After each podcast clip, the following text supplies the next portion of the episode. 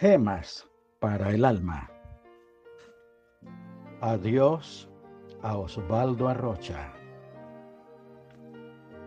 Bienaventurados los que de aquí adelante mueren en el Señor. Sí, dice el Espíritu, que descansarán de sus trabajos porque sus obras con ellos siguen. Las sombras de la noche se extendían serenamente en la vertiente azul de la montaña. Solo el sosegado rumor del río quebrantaba el silencio del anochecer en esa apartada región. Había ido con mi padre al culto nocturno del viernes. El consagrado pastor me sentó en sus rodillas, pues yo tenía solo cuatro años me enseñó a cantar el pequeño himno, Yo tengo un amigo que me ama, su nombre es Jesús.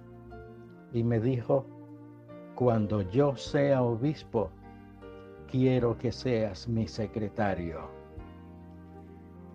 Este es uno de los más perdurables recuerdos que tengo de ese insigne siervo de Dios panameño, Osvaldo Arrocha Castillo, fallecido el 5 de febrero del año 2001 a la edad de 84 años y 6 meses.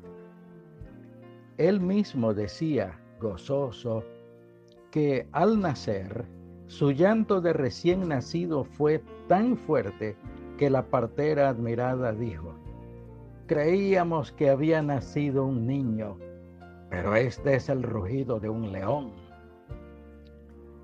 Su infancia transcurrió en los llanos de El Olivo, en la provincia de Coclé. En el año 1950 se unió a otro adalid del Evangelio, Arturo Rangel Sosa, en la titánica tarea de fundar nuestra iglesia en la República de Panamá.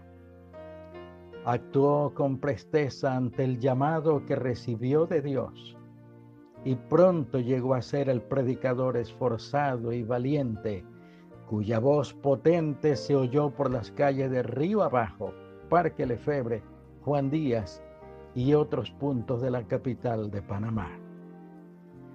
Los valles y montes de la península de Azuero, con sus apacibles poblados, fueron escenario de sus largos recorridos misioneros por las alturas de Veraguas viajó extensamente pedaleando su bicicleta, siempre evangelizando con su inseparable compañero Elías Barroso. Las fértiles tierras chiricanas, desde la cálida Punta Burica hasta las alturas frías de Cerro Punta, le vieron por años en su honrosa misión.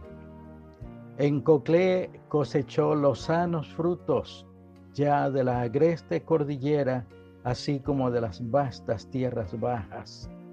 Le vi subir, sudoroso y sonriente, con su Biblia bajo el brazo, las montañas donde nace el río Mamoní, en la provincia de Panamá. Fue el primer evangelista nuestro que encabezó una cruzada misionera en Yavisa, El Real y Pinogana en el Darién y abrió una misión floreciente en Puerto Valdía en los límites de San Blas y Colombia. Las costas de Colón, con sus pueblos bulliciosos, fueron testigos de su accionar como siervos de Dios. Y así, a lo largo de 18 años, fue en Panamá el clásico misionero, batallador, osado, animoso e intrépido en esos tiempos, bromeando, solía decir que él era el terror de la juventud. Continuaremos mañana, tomado del libro Vivencias de un peregrino del Evangelio. Oremos. Oh Dios eterno, gracias te damos por haber compartido un poco con estos personajes ilustres. Son modernos héroes de la fe y sus vidas de renunciación y sacrificio hoy nos señalan la senda de la gracia y de la vida. Sus hechos nos aseguran que se puede vivir conforme a tus sagradas leyes. Ayúdanos a imitarles. En el glorioso nombre de tu Hijo Jesús lo rogamos. Amen.